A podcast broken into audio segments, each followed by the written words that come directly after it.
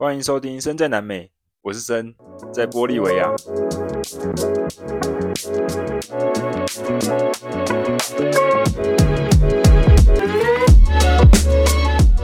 哎，我觉得是不是因为我的声音比较尖、比较高啊，所以那个录音出来的音质，对我自己来说都会觉得比较好像高音多一点。那其他人录就比较没这个问题，像建中啊、瑞啊就还好。而且我每次录上都是鼻塞，不知道为什么。好啦，跟大家分享一下，我在玻利维亚，这应该是我最后一个晚上在玻利维亚。我明天就要前往阿根廷了。为什么呢？很简单，我已经受够这个国家了。哎，我来这个国家来了五天，拉了五天，都是拉稀，真的是没有遇过这么恐怖的状况哎，我完全不懂为什么。对啊，然后我在这里，我的手表也不见了，就是我一直戴着红色手表，在日本买的手表，就这样子不见了，不知道为什么。然后加油也是一个问题啊，就遇到一堆鸟事。我来分享一下我今天遇到加油站的问题。我今天到达这个城市呢，叫做图比萨，图皮萨，对，图比萨，它是玻利维亚跟阿根廷比较接近的一个城市之一，然后算相对大的城市。我到那个城市的时候，一进去，因为我的油是从乌尤尼开始嘛，我加满了。哎，乌尤尼这个没讲。好了好了，我我先我先讲 今天发生的事。算了算了算了，我重讲我重讲我重讲。好，我重讲我重讲我重讲。抱歉抱歉抱歉，我我直接先说一下顺序好了。我从奥鲁鲁那里结束嘛，然后到达 Uyuni。到达 Uyuni 之后呢，当天到达，而且肚子超级不舒服。一到达是下午三点，三点到了之后，我直接就找一间旅店，然后把车停了，想说，哎，那我去附近看一下行程好了。反正先了解嘛，我本来预计是隔天再参加乌尤尼这个天空之境的行程，但是呢，我没想到对面就是台湾人常去跟亚洲人常去的那个旅行社。我一进去问的时候，他跟我说：“哎，不好意思哦，今天没有要出团。”我原本想要走下午，然后跟晚上看星空的那个旅程。那很有趣，他报名的方式就是他在墙壁上贴了一个，嗯，今天的日落团跟明天的一日团，然后有总共有七个名额，那就是你赶快去签名占名额这样子。所以我他就跟我说，哦，今天没有人参加，然后明天的只有一个人。那如果你要参加的话，你可以参加，就是该怎么讲，私人行程，就是那种专属于你或者两三个人那种，比较贵。我当然不要啊，我要参加便宜的。他们的便宜就是公定价啦，一百五十块玻利维亚币，大概就是七百五十块台币。然后我就去旁边看，诶，有一间亚洲人的，那个已经六个人报名了，还差一个，我赶快填。然后那时候看了一下时间，三点半。我当天我是完全没有吃任何东西的，因为我不知道为什么我那天骑车的时候超级不舒服。因为我说嘛，我拉肚子拉了三天了，三天，然后诶不止哦，三天四天。然后我在骑车的时候没有吃中餐，因为要骑三百公里到乌尤尼，所以就很麻烦啊。中午就也没地方可以吃，因为路上都是一片荒芜，所以骑一骑骑一骑，诶突然肚子开始痛起来。我说我拉肚子嘛，所以肚子开始痛起来。然后一直想要打嗝，打不出来，我开始胀气，我越胀越不舒服，最后胀到肚子、肚脐，然后我的下肋骨都在不舒服，就是我我我的那个左胸部下面的那个肋骨，我压一下就在痛，等于是我整个气就笼在我的身体里面，我没办法排出去，超级不舒服。所以我在骑车的时候，哦，就赶快想要跟人家借厕所，挨家挨户的要，他们说没有，我说拜托拜托借我，你一定有，拜托借我。后还要带我们去他们后面这样上，感觉真的很差哎。然后就是一下就直接宣泄，就啪，又是玻利维亚式的拉肚子这样。然后，呃，强忍着不舒服继续骑车，终于骑到乌尤尼嘛。就我刚才讲的，三点到了，所以我那时候行程已经爆了，因为我赶快签名。然后那时候三点四十，我再回去上一下厕所，然后准备一下，拿一个巧克力饼干，就这样子上车出发。那那时候出发的时候，我们总共有七个人嘛，五个是日本人，一个是香港人，还有我是台湾人。当然我一进去就用西班牙文跟他们讲话，就跟他们说：“拜托啦，便宜一点，拜托啦，可不可以刷卡啊什么的？”他们就以为说：“哎，你怎么会讲西文呢？”虽然我一脸就是亚洲脸嘛，但是就是大家也就是不错啊，就是反正都是亚洲人，所以大家就聊起来。那最后呢，我们就开到乌尤尼里面天空之镜盐沼里面了。这个盐沼大概有三千多公尺，是全世界最大的盐沼，真的非常震撼。真的非常震撼，因为它全部就是一片全白，而且你根本看不到任何任何东西，就是无荒芜那种感觉，就是 nothing 的感觉。然后四周你就看到远方的那种山啊，很朦胧，你根本就不知道它离你多远。对，这种感觉像我骑摩托车嘛，我看到了一座山，我骑了三十分钟之后，那个山还在我的左前方，我一直没有办法接近它，那种感觉，它没有变大，它也没有变小，就是一直在那个地方。对，所以我在五尤尼也有这种感觉。那在五尤尼的时候呢，我是没有打算要骑摩托车穿越啦，因为我想说，我觉得停在小镇上，然后参加行程，或者骑摩托车进来晃一晃就好，因为这个地方里面是没有网络的，没有网络就算了，它也没有任何的讯号。没有讯号，也没有任何的补给，而且它在盐里面，你不知道盐滩里面哪时候有水，哪时候没有，而且盐巴对摩托车的消耗是很大的，这个你们应该知道吧？就像如果今天是离岛，你把摩托车骑到绿岛或骑在澎湖，我跟你讲，一个礼拜它就生锈了。为什么我知道？因为我就这样做过。我在写第一本书的时候，澎湖有什么好玩？我那时候在澎湖里面取材嘛，我就把我的摩托车骑上去，我回台湾一个星期。回去之后都没有骑哦，我的排气管就生锈了。对，所以我知道那个杀伤力有多大，尤其你又在盐湖里面，诶，那个盐湖真的是咸的。我拿手去去去去摸一下盐，舔一下，跟摸一下水，舔一下，都是咸的。你会说这是废话啊？我就有实验精神了。你想啊，很好奇啊，你不觉得很好奇吗？就是哇，怎么会有这么大的盐田，然后还在这么高的地方，太神奇了吧？真是 incredible 哎，你真的很难想象造物主到底怎么会做出这种事情来。对吧？然后我们那天就在那个呃有水的地方拍照，拍那个天空之镜的照片。让我最印象深刻的是，导游帮我拍照的时候，他叫我跟另外一个香港人两个人互走，我走过去，他走过来，他帮我录影。你知道那个成效多好吗？那个多扯，我真的超级震惊的。刚刚影片是这样，我们两个彼此走过去嘛，走到交界处交叉的时候呢，他是边走然后边翻转手机，所以。我们走过去交接处之后呢，我们变成在下面，然后我们的倒影变在上面。哇，这完全利用了天空之镜的特色，然后做出这样子，就是你无法想象的的的取景的的一个构图，诶，超级厉害。所以，嗯，我觉得来的非常值得啦。然后接着呢，等到晚上，晚上冷到爆炸，但是晚上太阳一下山之后，整个星空。满满，而且一整条银河是从地平线到下一个地平线，那种多夸张，完全比亚马逊还要扯。亚马逊可能也被树挡住嘛，但是在那边你是真的完全看到地平线似的。举个例子来说啊，就像我们国小、国中不是会有那个什么关关心的那个半透明的罩子吗？然后你要罩住，然后把底部就是贴一个纸，然后开始画说，哎，哪一个星星在哪里？哪一个？怎么什么相对位置怎样怎样的，就像那种感觉。我当下在盐湖里面，然后全黑嘛，可以看到整个星星，而且别忘了我那个地方是有水的，所以我们的脚下也都是星星，超级壮观。我当下觉得我自己很渺小，我自己好像在被人家观察的感觉，我好像被关在一个就是楚门的世界，然后被四周万物给给给观察，然后非常非常渺小，一捏就死那种感觉，很就是很很很佩服，很赞叹，然后又很冷。那我们去的时候，他有附雨鞋，所以我们一进去之前就要穿雨鞋。那你要知道，穿雨鞋是没有任何的保暖措施的，就只有一双袜子跟你的脚，然后雨鞋，那个冰冷会直接透过脚，然后冷到全身。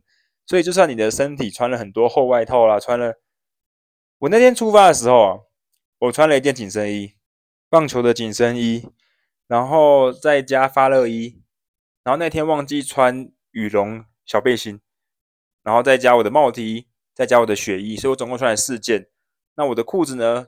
我穿了内搭裤，滑雪用的那种最厚 extra 那种 Uniqlo extra 最厚最发热的那种内搭裤，再加瑞给我的内搭裤发热裤，再加我的雪裤，我就这样骑车骑过来。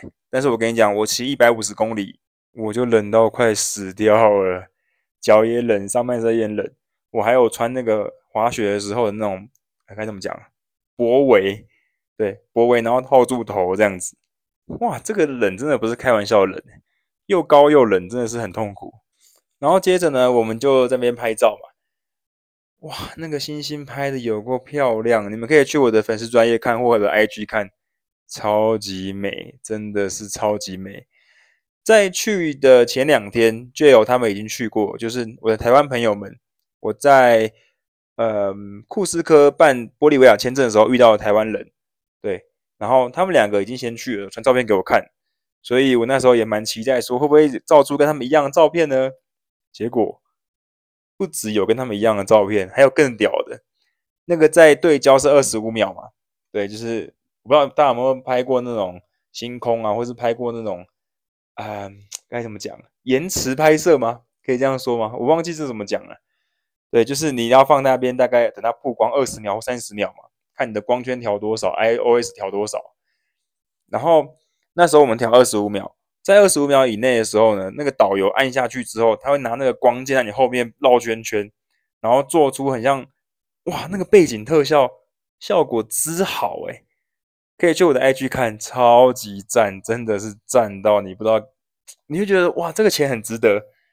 我我我我来这一趟真的是物超所值，对，因为这辈子有一次这样子的照片就嗯完美。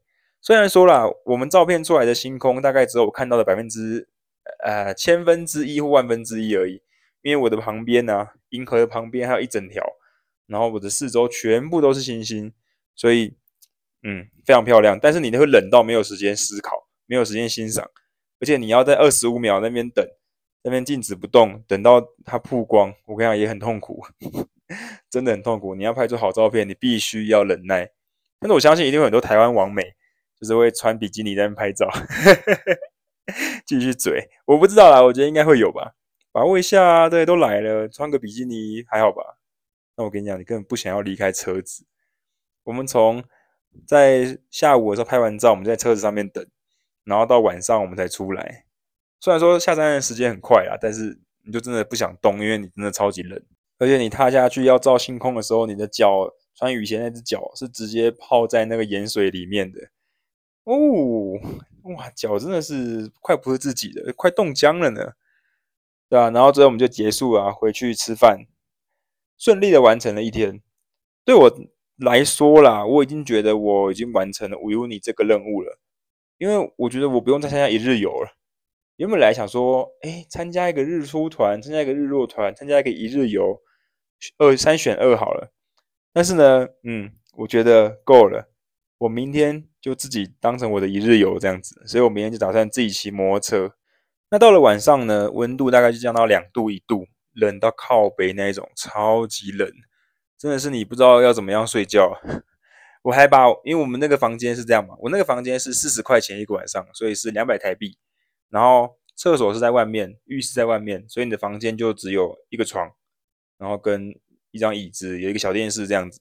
我现在睡的房间也是啊，我现在在录音的这个房间也是这样子，对，就是他们的共巴尼罗呃，不是那种 private 的，是那种共用式的，所以相对便宜一点。对我来说我没差。那冷到什么程度呢？冷到就是，哇，你洗澡的时候嘛，有热水，而且还蛮热的。你一把衣服脱光，进到热水里面，进到淋浴里面，你完全不知道该怎么出来。你就算只有把水。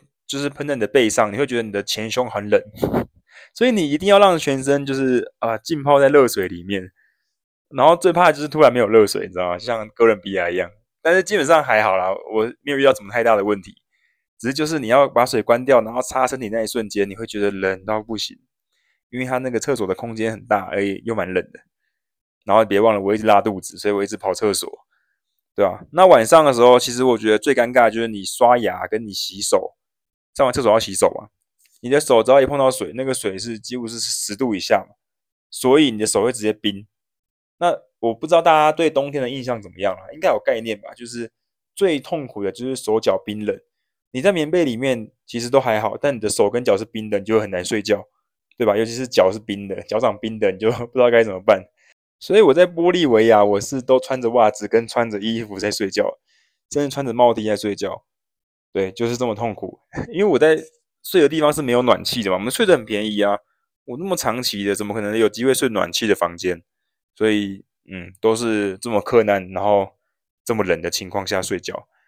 那再讲一个很夸张的例子好了。那个水是冷到什么程度呢？你洗手台的水，就像你要刷牙嘛，你刷牙的时候不是要漱口吗？你一漱口，你会感觉到，哦，我的牙齿敏感性发作了 的那种感觉，它冷到这种程度，它比冰淇淋还冷，你就知道当下多冷。然后你的手又要碰水，然后你就觉得说，哇，一切要重来。如果我睡一睡又起来尿尿，那就完蛋了。对，所以千万不要喝太多水。但是我跟你讲，不可能不喝太多水，因为我每天早上起床，我都是被干醒的。因为我不知道，我有时候会鼻塞嘛，而且我习惯用嘴巴呼吸。我是在游泳的人，所以我习惯用嘴巴呼吸。我每天早上起来哦，我的口腔都是从喉咙干到我的啊、食道那种感觉，非常非常干。然后我要赶快把嘴巴闭起来。然后抿一口口水，那时候也没有口水，对，赶快喝口水，然后才有办法恢复。啊，实在是我不知道，我不知道该怎么说。好啦，那第二天呢？我想说啊，我从 Oruro 骑车过来，然后油在路上有加一个，就是跟那种小小店买的嘛，也很贵，四公升三十块，所以是一百五十块台币。四公升一百五十块台币，好啦，跟台湾比起来可能还好，可是它它是路边的，你会想说会不会加水？我来跟他确认说，Negro，呃，No agua，里面没有水吗？对，然后就这样顺利骑到这里，但是油也快没有了，所以我早上出发的时候呢，先去附近加油。好，精彩的故事来了，我一加油的时候呢，一样嘛，我就有先印好我的。护照跟我的驾照虽然说没有用，但是就是防备，看有没有机会可以就是就是然后偷渡一下。那我拿给那个女店员看，女店员看完之后就打资料，他也没有讲什么，我也没有开始跟他协商哦。通常说这个时候如果说不行，就是啊你是哥伦比亚的摩托车，你不能加油，那时候就会开始协商嘛。但他完全没有跟我协商，他就是看我的护照，然后打资料，他还问我说你是什么国家的？台湾。台湾没有诶、欸，呃，波多盖可以吗？就是厄瓜多啊，或者是嗯巴拉圭可以吗？他就用其他国家的名字这样子。我说哦，好啊，好啊，随便啊。然后讲完之后呢，他就把油枪插进我的油箱了，就开始加油了。重点是哦，重点是我在加油之前，我看到前面那个人加油的时候，那个油表上面是写一公升三点七块钱。我看得非常非常清楚，轮到我的时候，他加到一半，我突然看了一下，诶，数字不一样，诶，变成八点九块钱。我操，我我为什么突然一公升要八点九块钱？我我奇奇奇怪，我还没有开始跟你协商说一公升六块，一公升七块，你就直接给我八点九块，什么意思？然后我要跟他讲 stop 的时候，来不及了，加满了，看，你知道花了多少钱吗？我记得我加了七公升而已吧，我加了六十几块，大概是台币三百多块。所以，哎，你去想哦，一公升八点九块，算九块好了，九五四十五，就是四十五块嘞。四十五块是什么概念？四十五块就是秘鲁的价钱呢。对，我跟你讲，好好，问题是这样，我当下非常不爽，我就直接跟他说。你没有跟我讲啊？你你怎么会直接用这个价格刷？不能便宜一点吗？太贵了吧？又不能刷卡，一定要付现金。那、我身上剩两百块，我要等到去阿根廷之前把它用完，不想再换钱了，因为阿根廷需要美金嘛。然后就这样跟他争执，跟他吵。我说你把油拿出来，或者是我们看什么办法，叫警察没关系啊，来啊！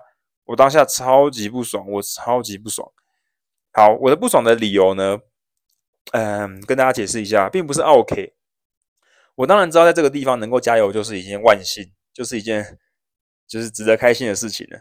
但是，但是，嗯，我生气有两个点。第一个点是因为他没有事先告知我价格。对，他后来我们在吵架的时候，他有跟我说：“你来这里看，你来这里看，在那个油箱的后面，后面哦，另外一个分隔岛，我根本看不到，有写政府的公文说，给外国人的价格就是定八点九块。”对，这个我在拉帕斯，我在首都都没有遇过这件事情，在乌尤尼有，可能是因为观光城市吧，所以很多人会来这里加油。但是我也是第一次知道啊，所以这是第一个，他没有事先跟我讲，然后就加了，所以我必须要只能买账嘛，不然我油也不能抽起来。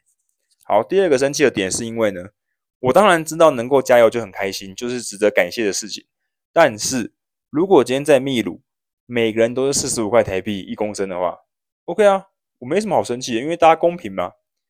可是在这里不一样啊，这里有当地人的价格，这里有外国人的价格，就是我现在那个八点九块嘛，那也是我来我用你才知道的。第三个，这里有外国人的黑市价格，协商之后的价格，一公升五块钱，一公升呃六块钱，一公升七块钱，看你怎么跟店员喊。对啊，这就是不公平，这就是让我觉得很不爽的地方。我明明有机会可以拿到一公升七块钱或一公升六块钱，但是我却拿到最贵的价格。我我没有其他选择诶，你就这样加了，我强制接受，感觉超差的。最后把经理都叫出来，经理就直接开始跟我道歉了，开始跟我讲说，啊，就是这样子啊，我们也没办法啊，因为我们是政府的，很有趣哦。我还问经理一个问题，哎，我在 iOverlander 上面，就是那个国外的群组，国外有个 APP 嘛，所有骑摩托车或者所有旅游的人都会在上面标注说，哎，哪个加油站可以加油，我加了多少钱，他们会留自己的心得，比如说我在这里加的，你看外国人加为什么六块钱可以？他们就说没有那个不是，我们这里是政府单位，我们是不行这样子的。我就跟他说，可是其他人有啊，要不然我问你哦，我明天来可以拿到六块钱的价格吗？他说我不能告诉你这个问题，我不能跟你讲这件事情。然后我就想说，嗯，你很聪明，确实啊，因为他是经理嘛，他不能今天就是我是代表政府，然后我还给你黑市价格，都已经有一个明定的国外价格了，却还给你黑市价格，这样就不行。对，这个故事很有趣，待会再跟大家延伸啦。好了，我直接讲一下好了。后来我下午就去无忧尼嘛，我就骑进去里面，然后绕出来。我结束要回去之前，我就先再去加油，因为我就没油了嘛。我明天要再骑两百公里到我现在这个地方，我怕路上油不够啊，因为我骑无忧尼又骑了四十公里，还是六十公里。对，所以我又下去加油。然后呢，我再去城市找其他加油站。都不让我加油，所以最后只能很尴尬的再回到原本那个加油站。对，还好还好，我一去的时候，诶，加油的人换人了。然后我一进去，我就骑过去嘛，我就跟他说：“呃，no dingo，我就是没有那个驾照，我就是没办法。”然后他就跟我说：“那那怎么办？”我就跟他说：“可不可以一公升五块钱，一公升六块钱？”然后他讲了一堆东西，他又讲到说：“你现在就只能加一公升八点九块。”我跟他说：“拜托啦，一公升六块钱可不可以？”他突然说可以，但是他说只能八点九块现在。然后后来我才理解说：“哦，他叫我六点之后再来，晚上六点之后再来。”而且他边讲，眼睛边看后面，因为他在看他经理的房间。我就后来我听懂了嘛，我就跟他说：“哦，OK OK。”然后他还给我眨眼，还给我眨眼哦。我跟他说：“OK，我待会再来，就是六点之后再来。那你要拿到五块或六块价格，应该是没有问题。对，所以我回去吃个饭，然后休息一下。七点来的时候呢，换一个男生。那个男生我一进去，我那时候停在最右边的分隔岛，最右边是最离他们的经理房间最近的。我那时候跟那个男生讲，然后他跟我边讲也边在看经理的那个房间，很好笑。”后来我跟他说一公升五块钱可不可以？他说好，他叫我换地方，他叫我换到另外一个分隔岛，然后我就懂他意思，我说 OK OK，你的经理在后面，他说对。后来就很顺利的，一公升五块钱，这样我加了三公升，所以我给他十五块钱。所以我后来我发现一件事情呢、以他们这样子的黑市喊价来说的话呢，因为他们给你加是不会给你发票的，所以他们都是用别人的车牌号码。那用别人车牌号码呢？油价当然也是本地价格嘛，三点七块。那多出来的钱，我跟你讲，他们就自己收起来，绝对是这样。因为在表单上面，在那个 POS 机啊，在发票上面是正常的嘛，三点七块，然后三公升嘛。可是他给我是现金价，然后五块钱一公升，所以多出来的钱他们应该就自己吸收。所以他们应该很多人会乐意这样子，反正我多一两块钱，我自己吸收啊。反正他们双赢嘛，没有损失啊。你让你加到油，然后我也可以多赚点小费，OK 啊，何乐不为，对不对？而且一定要等下班之后。对，这个我学起来，我今天也是这样子。我到达这个城市之后呢，我先去加油。那间加油站很新哦，而且也是他们什么 YB 什么，也是政府单位的吧？应该是。他们这里加油站都没有什么你看过的牌子啊，很奇怪。总之呢，我就是那时候一进去嘛，我跟他说我要加油，他跟我说不行，你只能加八点九块的，就这么简单，就是国定价格。然后我就悻悻然的离开了，因为我那时候不加应该也还好。然后我刚刚想说，嗯，不然我晚上再去试试看运气好了。晚上一过去是一个女生，诶，果然可以跟她喊价，她就给我一公升看多少钱这样子。我跟你讲，那个女的超北蓝的，我真的对玻利维亚真的是有点受够，你知道吗？这个女生哦，真的是很很想要骗我，我真的觉得这里的人真的是很笨。为什么说很笨呢？因为我不想说他们坏，所以我只能说他们很笨。对，如果你要说秘鲁很多骗子的话，那我跟你讲，这里就很多白痴，真的是很气耶！我真的是快气炸。我今天去加油的时候呢，我就跟他喊价。结果他就跟我说不行，就是八点九块，八点九块。而且他一讲完之后，把我的油枪直接插到油箱里面开始加油，加到一半我就跟他说不行，我要跟他确认嘛，因为他们就是很含糊啊，就是故意装死啊，先斩后奏这样。他们这里超级喜欢他妈的用这种方式，先斩后奏，先跟你讲完，然后讲的很含糊，让你听不懂，或者是随便讲一个，结束之后跟你收钱，然后跟你的目的完全不一样。所以他那时候在加的时候，他加一公升哦，我就跟他说停停停停停，不要再加了。到底多少钱？关多古维斯塔到底多少钱？你给我讲清楚。我知道一定跟我想的不一样，六块钱吗？他说没有，八点九块。我跟他说我不要，停下来。然后他就把油箱拿起来嘛，然后在电脑再打几个东西，然后又印出一个单子。那时候加了两公升吧。好，我后来跟他谈，到底要多少钱？我要六块钱，我要六块钱，可以吗？他说八块钱，我说六块钱，他说七块，我说我不要。他说好啦，六块六块，他就加了。我就再跟他确认一次，serio seis。Bolivianos，确定哦，确定是六块哦。他说对，加完之后呢，嗯，大家加油应该也知道吧？就是有两个单位，有两个数字，上面那个呢是你加了多少钱，下面是加了几公升，对不对？好，我那时候加了二十几块钱，就是他们当地的货币，因为他不会改机器的货币嘛，黑市货币是不能不能改的啊，就是你私下喊的价格是不会改的，所以他是用原本三点七块的价格，就是在最上面那边。我大概加了多少啊？我有点忘记了。诶，六六公升吗？还是还是五公升？然后最上面那个是二十块嘛，所以我就加了六点多公升嘛。好，不管。加完之后呢，他跟我说一百多块，你加了二十公升。我说他妈的，你是白痴是不是啊？你是白痴把我当白痴吗？太扯了吧！你你看的数字下面那个才对啊，你怎么会看上面那个？他是在唬我吗？他是想要坑我钱吗？那个比国际价格还贵。他说你加了二十几公升哦，他很认真的看着我说，然后他跟我说，ciento 什么 vende 一百二十块。我说一百二十块是多少？一百二十块是六百台币耶，你是白痴吗？我就很生气的指给他看说，上面那个是数字，上面那个是价格，下面那个才是我家的公升数。OK，es litro。你后来都背了，后来他还是电脑按计算机，他想要证明给我看。然后按了一下，按出答案是三十六块，我就跟他说三十六块吧，还是一百块？你确定吗？哪一个？他说三十六块，很超气的，等于是他想要诓我，诶，他想要诓我，叫我付一百多块，他骗我说我加了二十几公升，呢，到底谁会这么笨？我骑车骑了这么久，谁会知道我的油箱可以加二十几公升，而且还这么快？到底有什么毛病啊？我才跟他说。拜托，我三十岁了，你一定要这样弄吗？你一定要这样吗？这个、这个、这个太扯了吧？这个太白痴了吧？然后讲完，我就给他一百块嘛，我就把我剩下最后的一张一百块给他。我想说明天就要去阿根廷了，所以把钱花完刚刚好。给他完之后，他找钱给我，我就在旁边算。然后我算一算，我在前面呢，我把车往前骑，我那边算一算，一个不小心打滑，我的车往旁边倒，干，我的左边的那个。离合器的杆子又断了一半，我真的很难过。上一次断是怎么时候断？上一次断是在哥伦比亚要准备往厄瓜多前进，在那个山上嘛，那个应该有录过一集才对。结果这一次又断了一次，哦，我真的是。但我摔了两次车啦，都没有断，所以我想说算了，就是挡煞吧。我刚才跟我妈讲这件事啊，就是还是找人聊一下嘛。她跟我说好啦，人没事就好了，虽然是挡煞，哎，换个角度想，好像也是哦。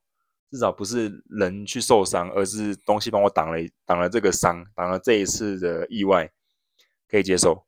反正就很北蓝，这很北蓝。好吧，就是这样。那讲完了之后呢，我们来分享，回头讲一下乌尤尼。我们后来呢，那一天加完油啊，很生气嘛，那至少还加完了嘛，我就跑去五 U 你骑进去，哎，我骑到里面的时候，我超级开心哎，我真的感觉很超级好，而且脑中冒出了很多想法，冒出了很多话跟大家分享一下。第一句话是。你会不会去南美洲？会不会去哥伦比亚就被绑架，就被撕票啊？第二句话是，反正我跟大姐都觉得你不会到阿根廷。好啦，你就好好安心，好好顺利的、平安的玩吧。这些话呢，是我一路以来在路上听到的风凉话。嗯，也不能说风凉话，大家可能也没有什么概念，就是用刻板印象去去评断这件事情。对，所以我那时候其实没有被看好。大家都会想说啊，你一定很快就放弃，你一定不会到这么久的啦，你一定不可能骑下去，因为对于大家来说没有这个认知啊，对于他们的生活圈来说，这件事是不可能任务啊，谁会骑摩托车从哥伦比亚骑到阿根廷？到底谁会做这种事情？一般的人是不会吧？对啊，除了我之外啦，除了我认识的人之外啦，所以他们就会就是先先入为主的认为你做不到，所以我到达了五 U 尼我很感动，因为我知道我快要到阿根廷。而且我知道五 Uni 是一个我从出发前就是已经设定过的其中几个一定要去的地方，所以我也是一样，都是在脑中想，都是在电脑荧幕然后画面看到的。我竟然亲自的骑车从哥伦比亚一路一路每天这样累积到了这个地方，到了天空之境，我骑车进来了，我完成了。所以，所以当下其实一直很感动，就是啊，还有点。小鼻酸呐、啊，然后 有点小哽咽，这样子很感动哎。跟大家分享一件事情啊，你们会不会常常就是睡觉的时候，早上起床很想赖床，就是不想要动？会对不对？我在台湾也是这样，可是我在这里，我都是十一、十二、一点睡，差不多啦左右。早上七八点就起床，而且我起床绝对不会赖床。为什么？因为我有在期待事情。因为我知道今天发生的事跟昨天不一样，我知道今天会有不同的事情发生，会有很多未知等着我，所以我很期待今天发生的事，我就很快就起床。但是在台湾不一样啊，你知道今天又是做一样的事，又是一样的 routine，又是一样的工作，又是一样的路线，又是一样的早餐，又是一样的同事，又是一样的事情，你就没有动力了，你就会觉得说，好像我再晚一点起床也没差，没有任何期待。就像你在国小或是国中毕业旅行的时候。我还没有五点四点就起床了，这样子，因为很期待啊。就像我们在当兵的时候，隔天要恳亲，你已经待了二十天要恳亲了，干妈就是有白痴不睡觉，就是有那种两点三点就给你起床折棉被的白痴，然后把大家吵醒那种，因为他们很期待啊，对啊。所以我在这里其实也是有一样的感觉，对。那到天空之境的时候呢，那就先沿着路进去嘛，就是一路沿着哇那个纯白净的盐沼。就这样骑进去，然后骑到了他们的一个地标，骑到了餐厅这样子，然后看了万国旗，你觉得很感动。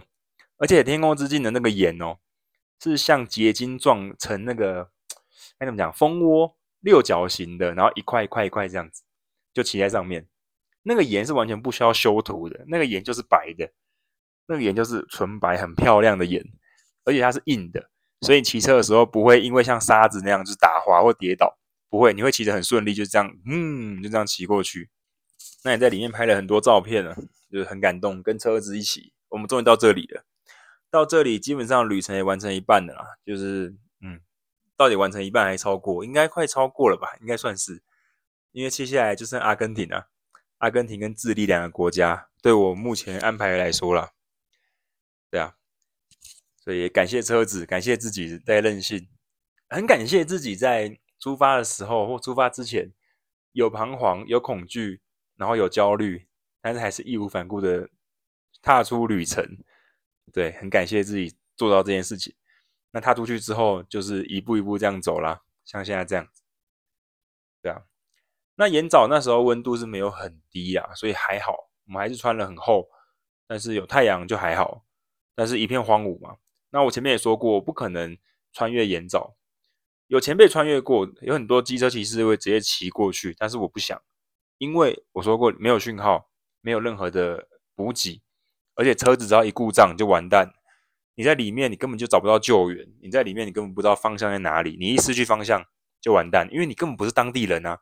当地人开那个小巴小巴士嘛，开那个小吉普车，就可以在里面乱切，他就知道去哪里。但你不是啊，而且对我来说，我一个人，我一个人，所以我在里面只要一出事就完蛋，而且我根本就不知道方向在哪里。那个四周左右嘛，全部都是荒空的，你看不到对面有什么，它都是一片什么都没有，一望无际的盐田，然后都是白的，那会让你很恐惧，你知道吗？那就好像镜中世界。有没有看那个《鬼灭之刃》那无限列车？他跑到那个炭治郎的心里嘛，就是哇，一片纯白那种感觉。你不知道哪里是出口，你不知道哪里是入口，你不知道你怎么进来的，你不知道你现在在哪里，没有任何的相对位置跟绝对位置。对，你能够依靠的还是那些东西，就是离线地图。但是我就是不想冒这个险的。所以听说之前很多旅行的人啊，骑摩托车骑脚踏车在里面死掉过。那在里面死掉怎么办？找不到啊。没有人知道在哪里啊？怎么救援？不可能啊！这么大，那个里面光要穿越哦。我如果我直接切那个最短距离，大概要三百公里吧。台湾、台南、台北的距离大概哦三百公里。对，所以你更不用讲纵贯，纵贯可能要更远，五百、六百公里，那感觉很恐怖诶。所以我就想说，没关系，到了就好，因为我的目的并不是要挑战自我，就是一定要这么的极限。我的目的就是要安然平安的骑完，到达阿根廷，到达乌斯怀亚，好，成功完成，这样就好了。我没有什么宏愿，这样安全平安就够了。这对我来说已经是一个很棒的、很棒的里程了啦。目前为止，我说过嘛，我现在随时结束，随时回去，随时停止这个旅程，嗯，都是新的突破啊，都很棒，都很 OK 啊。对啊，就是这样子。啊，那还有什么要分享吗？我想一下。总之呢，我已经受够这个国家了。对，就是这样子，在这个国家每天都在拉肚子。今天好一点点哦，但是我没有发烧啦，所以我觉得应该也还好，可能是病毒感染。然后我今天到那个小镇嘛，还有矿坑小镇，因为附近都是矿坑嘛，所以他们的矿产资源很丰富，他们的天然资源很丰富。所以玻利维亚有一个名词，有一个代名词叫做“坐在黄金上的乞丐”。对，就是他们下面，他们整个务劳啊，然后整个。天然资源都很好，但还是很穷，对，而且都要外销东西。然后到小镇我就去买水，因为今天没水。小镇还跟我说，直接喝水就好啦，水龙头水可以喝啊。他们就直接开水龙头水给我喝。谁敢喝啊？我拉肚子拉五天，我还在喝，我不是跟自己过不去吗？就已经要清进肚子了，已经要清空肠胃了，然后还给你喝水，来路不明的水龙头水哦，饶了我吧。然后在这个城市手表也不见了。对，所以我真的很难过，什么都没有。然后，我觉得我跟这个城市的磁场不太合啦，就不知道为什么，其实蛮不顺利的。然后一个不顺利影响了情绪，到了后面什么都跟着不顺利。不知道哎、还是因为快要到达终点，或是到达一半了，开始有焦虑，开始焦急了，也有可能。嗯，对啊，反正明天就是要去阿根廷的关口了。明天一件事就是去阿根廷就好。那关于阿根廷的事情。再跟大家分享吧，有一些已经可以介介绍东西，有一些已经有心理准备的东西，像他们的汇率啊，像他们的食物啊，嗯，对啊，到时候再分享。还有温度啊，诶，我可是开始要往高纬度的地方跑了。你知道乌苏怀亚最低在哪里吗？南纬五十四度，诶，虽然没有像北纬北极这么高啦，六十几度或阿拉斯加这么高，但是五十四度换算过去北纬大概。也是在北海道那边了吧？对，而且我们现在时间是录音时间是八月十六号而已。他们什么时候春天呢？九月二十三号。九二三是我们台湾的秋秋秋分吗？应该是对他们来说就是春分，他们要转春天了。可是我可能一个月或是一个多月我就到达那边了，所以在路程当中，嗯，都是冬天，期待一下。对，期待一下，但是我很希望可以赶快下山啦。虽然说下山还是会冷，或者是嗯有不同的挑战，可能会下雨啊什么的，不知道。都来，都来，都来，都来，反正已经都这样了，反正都这样了，就这样吧，继续努力。好啦，也感谢你一直收听我的节目，然后一直跟着我的旅程一起走。我在秘鲁寄的明信片也到了，但是我现在这一集哦。前面排了很多集，我这一集上我应该已经到门多萨了，我可能已经到了阿根廷。哎，一天的时间真的有限哎，我要做的事情很多哎，像像我还要跟家人报平安，可能要跟女朋友聊天，不一定啊，应该不会，这不一定。然后我还要洗衣服，我还要洗澡，我还要买明天的早餐，我还要准备呃明天要用的东西，然后我还要写日记，这是我的语音日记嘛？那我手写日记也是会继续，就是同时进行的。对，然后我可能还要发文跟大家分享我的近况，那我可能还要剪音档，这个录完还是要剪嘛，对吧？一定要剪的。然后现在我可能还要准备我的行程。因为你不知道明天还要去哪里，你不知道这个地方有什么需要注意的地方，所以要看一下前人的回应，看一下前辈们的分享。再来，你还要，嗯，像我现在准备要进入到阿根廷了，所以我可能要开始准备卖我的摩托车，我要开始写文案，然后铺在脸书上面铺在买卖的地方平台，很多事情要做，超级多事情要做。然后，哎，我跟你讲，你要想哦，这些东西都是必须要做的事，对不对？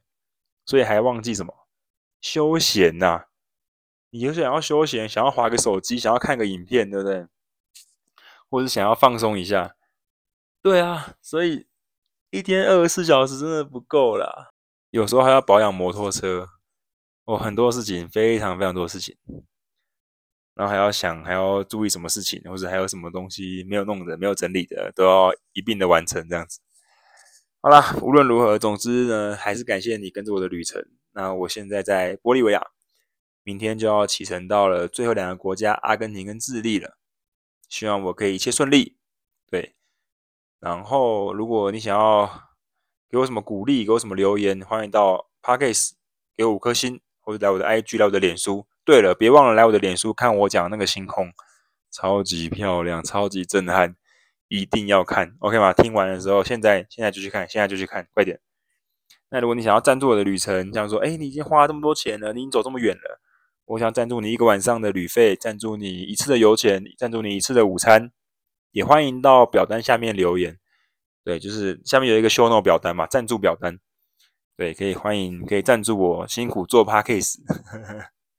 这个东西就是旅程嘛，或者是 Podcast 的赞助都可以，对我来说都 OK 啦。对吧？然后这种都是水洗啊，就是大家彼此在自己可以负担的能力范围之内，嗯，就是鼓励我，也是感谢，就这样。好啦，那我们就到这边吧。我是森，在玻利维亚，明天准备前往阿根廷，阿根廷啊。OK，Hasta Argentina，ciao ciao，拜拜。